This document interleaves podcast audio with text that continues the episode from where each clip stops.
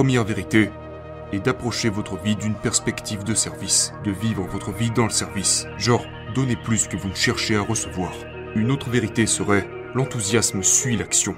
Et ça en revient à ce dont nous parlions plus tôt à propos des gens qui, qui luttent pour atteindre leur objectif et succombent à la paralysie de l'analyse. Genre, passer à l'action avant le changement émotionnel que vous recherchez a tendance à choquer les gens. Et la troisième chose, la troisième vérité que j'ai apprise dans le passé, c'est qu'il n'y a pas de destination. Vous devez tomber amoureux du processus, de l'endroit où vous voulez aller. Et ce voyage, ce voyage doit être un voyage qui a du sens, un voyage qui a de la valeur pour vous-même.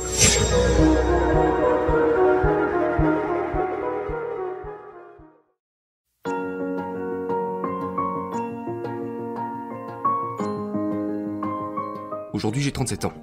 Où en étiez-vous à 37 ans? Eh bien j'étais sobre depuis 7 ans et j'avais l'intention de devenir un brillant avocat à Los Angeles. Vous étiez avocat? Oh ouais, j'ai été avocat jusqu'à l'âge de 40 ans. J'ai donc pratiqué pendant, je ne sais pas, 15 ans ou quelque chose comme ça. Mais je ne me rendais pas compte que je poursuivais le mauvais objectif. Vous savez, je poursuivais le mauvais objectif, et par pure détermination et persévérance, en m'y accrochant fermement, et en refusant de voir ce qui était évident pour beaucoup de gens, c'est-à-dire que je ne pense pas que ce soit la bonne carrière pour toi. Mais tu t'y es accroché pour l'atteindre et tu l'as atteint. Ouais, je vivais ma vie en accord avec un ensemble de règles qui, je ne dirais pas étaient mauvaises, mais Qui n'étaient pas les vôtres. elles n'étaient pas les miennes. Et je n'avais pas la conscience de comprendre que je vivais ma vie en accord avec le livre de règles de quelqu'un d'autre et non le mien. Et je n'avais tout simplement pas assez d'expérience pour m'en rendre compte. Et il m'a fallu une autre crise pour dire que je ne m'étais jamais demandé ce que je voulais vraiment. J'étais juste le gars qui essayait d'avoir de bonnes notes, d'entrer dans la meilleure école possible, d'aller à l'université et d'obtenir le meilleur emploi, et qui se réveille à 40 ans en réalisant qu'il n'a pas grimpé la bonne échelle. C'est à 40 ans que vous l'avez réalisé? Oui, c'est à ce moment-là que j'étais en surpoids de 15 kilos et que j'ai commencé à ouvrir les yeux. J'avais besoin, vous savez, j'avais besoin d'une intervention différente et d'une réorientation dans ma vie.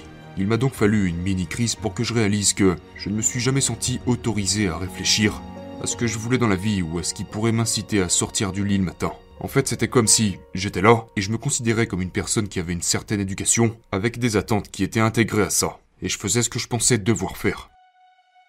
Et j'ai dû, comme vous le savez, me heurter à un mur de briques afin de, vous savez, réexaminer et finalement reconstruire ma vie. Donc si vous avez 37 ans avec le recul que vous avez aujourd'hui, quelles sont les trois choses que vous auriez laissé tomber ou éliminées dans votre vie qui ne fonctionnaient pas pour vous? Euh... Je me serais... J'aurais dû me dire d'arrêter. Genre, qu'est-ce que tu fais? Ce n'est pas le bon chemin pour toi. Et c'est ok, ce n'est pas une question d'échec. Il est question de s'honorer soi-même. Je vivais pour... À cette époque, je vivais à travers l'approbation sociale et parentale. Et je pense que c'est le cas de beaucoup de gens. Viviez-vous plus pour l'approbation parentale ou pour l'approbation sociale? C'était un peu des deux. Je veux dire, j'aime mes parents, mais j'ai grandi dans un foyer où l'on attendait de moi un certain niveau de performance. Et j'ai acquis l'estime de soi en essayant de répondre à ces attentes. Et même si je n'ai jamais pu arriver à ce point, j'ai poursuivi cela pendant très longtemps. Et finalement, je ne me suis jamais trouvé avant d'avoir exclu cela. Ok, laissez tomber les attentes extérieures. Qu'est-ce que vous auriez pu faire d'autre? Je me serais dit d'arrêter de boire de l'alcool, mais à ce moment-là, j'avais déjà arrêté de boire. Euh... Je pense que l'autre chose que je faisais à l'époque, parce que j'étais tellement focalisé sur les validations extérieures, j'en arrivais au point où je voulais toujours une meilleure voiture, à toujours vouloir habiter dans un meilleur endroit, et je vivais au-dessus de mes moyens. Donc le plus grand conseil que je donne toujours aux jeunes et que je me serais certainement donné à moi-même, ce serait de vivre le plus sobrement possible, pour, vous savez, lâcher prise avec tout ça. Parce que cela vous offre simplement de nouvelles options et de nouvelles opportunités. Vous avez des choix.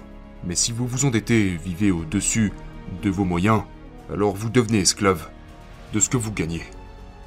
Ce salaire devient votre maître, et vous devenez incapable de pivoter et de faire de nouveaux choix. Même si vous voulez, vous savez, poursuivre ce rêve ou faire cette chose, vous ne vous sentez pas capable de le faire parce que vous êtes au service d'un style de vie. Je pense qu'il y a deux catégories de personnes. Je pense qu'il y a une génération de jeunes qui sont très influencés par, vous savez, la culture Instagram.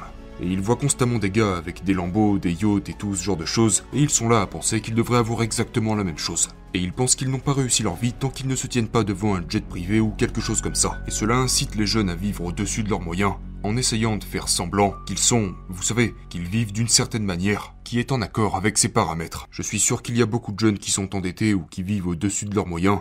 Vous savez, juste pour avoir l'air cool sur Instagram ou TikTok ou peu importe ce que c'est.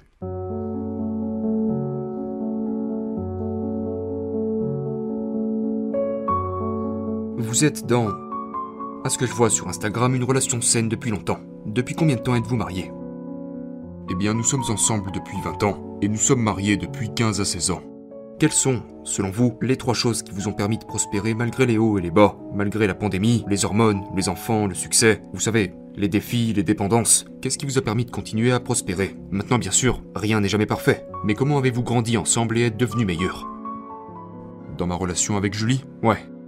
Je pense que la première chose est que... Euh, c'est que nous sommes... Nous sommes tous les deux des personnes très indépendantes. Et nous ne cherchons pas à ce que l'autre personne résolve nos problèmes pour nous. Donc il y a un respect mutuel. Julie n'a pas besoin de moi pour la compléter, et je n'ai pas besoin d'elle pour me compléter. Nous dépendons de nous-mêmes, de notre relation avec nous-mêmes, de notre vie spirituelle et émotionnelle. Aujourd'hui, c'est difficile de trouver quelqu'un comme ça. Quelqu'un qui comprend que c'est sa responsabilité de se compléter lui-même. Donc, comment trouver quelqu'un? Ou comment encourager quelqu'un à vivre selon cette idée, alors qu'on lui a raconté l'inverse? Presque toute sa vie. Eh bien, tu nais seul et tu meurs seul, mon ami, tu sais. Et, et tu dois faire ce voyage de... de... de croissance pour toi-même. Ça ne doit pas dépendre de quelqu'un d'autre. Et je pense que beaucoup de gens qui souffrent ou qui cherchent, vous savez, une sorte d'ancrage se tournent vers les autres. Si je peux juste, vous savez, si je sors avec cette personne, alors tout ira bien. Sauf que ça ne sera jamais le cas. Tu dois d'abord être ok avec toi-même pour attirer cette personne, tu sais, dans ta vie. L'eau s'élève toujours à son propre niveau. Et tu sais, j'ai dû apprendre ça à la dure pendant de nombreuses années. Et je ne sais pas comment on peut encourager quelqu'un à le faire. Il doit le découvrir par lui-même. Mais je pense que quand on est dans une relation, on a tendance à projeter sur l'autre une version idéalisée de ce qu'elle est. Et on attend de la personne qu'elle réponde à un besoin qu'on a. Et c'est un vrai défi. Donc il faut trouver comment satisfaire ses besoins en dehors de la relation pour que lorsque vous vous retrouvez à deux, vous soyez tous les deux des individus complets, et vous pouvez partager et vous rejoindre là où vous en êtes. Quel a été le plus grand défi que vous ayez eu à surmonter ensemble? Je pense que... Le plus grand défi que nous ayons eu a été de naviguer. Vous savez, dans des temps financiers très difficiles, nous avons traversé un très grand nombre d'années où nous avons eu du mal à joindre les deux bouts et j'étais très proche de reprendre mon métier d'avocat. Et si je n'avais pas eu le soutien de Julie, c'est ce que j'aurais fait. C'est seulement parce qu'elle a pu avoir foi en ce que nous essayons d'accomplir quand ma foi a vacillé que j'ai été capable de continuer mes projets. C'est très très rare. Je veux dire, je pense que la plupart des partenaires auraient dit d'aller chercher un emploi, tu sais. Et en tant qu'homme qui a des enfants, c'était humiliant et très difficile. Et c'était une situation qui, je pense, aurait probablement brisé la plupart des mariages. Et nous avons été en mesure de tirer parti de cela pour nous rapprocher et devenir complètement alignés sur notre vision et ce que nous voulions atteindre et accomplir. Et ça ne veut pas dire que c'était facile pour autant, parce que ça ne l'était pas. C'était la chose la plus difficile que nous ayons jamais faite. Mais ça nous a vraiment rapprochés et ça nous a liés d'une manière, tu sais, je ne sais pas, c'était... C'est vraiment spécial. Donc je pense que la leçon est que lorsque vous êtes dans une crise avec votre partenaire, comprenez que cela peut soit complètement vous séparer, ou soit vous renforcer et vous rapprocher davantage.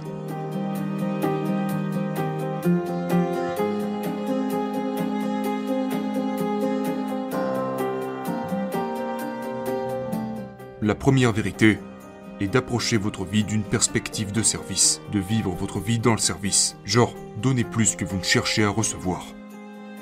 Je pense que c'est important. C'est une vérité. Une autre vérité serait et c'est un mantra que je me répète tout le temps. L'enthousiasme suit l'action. Et ça en revient à ce dont nous parlions plus tôt à propos des gens qui... qui luttent pour atteindre leur objectif et succombent à la paralysie de l'analyse. Genre, passer à l'action avant le changement émotionnel que vous recherchez a tendance à choquer les gens. Et la troisième chose, la troisième vérité que j'ai apprise dans le passé, c'est qu'il n'y a pas de destination. Vous devez tomber amoureux du processus, de l'endroit où vous voulez aller. Et ce voyage ne doit pas être une accumulation matérielle ou un statut. Ce voyage doit être un voyage qui a du sens, un voyage qui a de la valeur pour vous-même.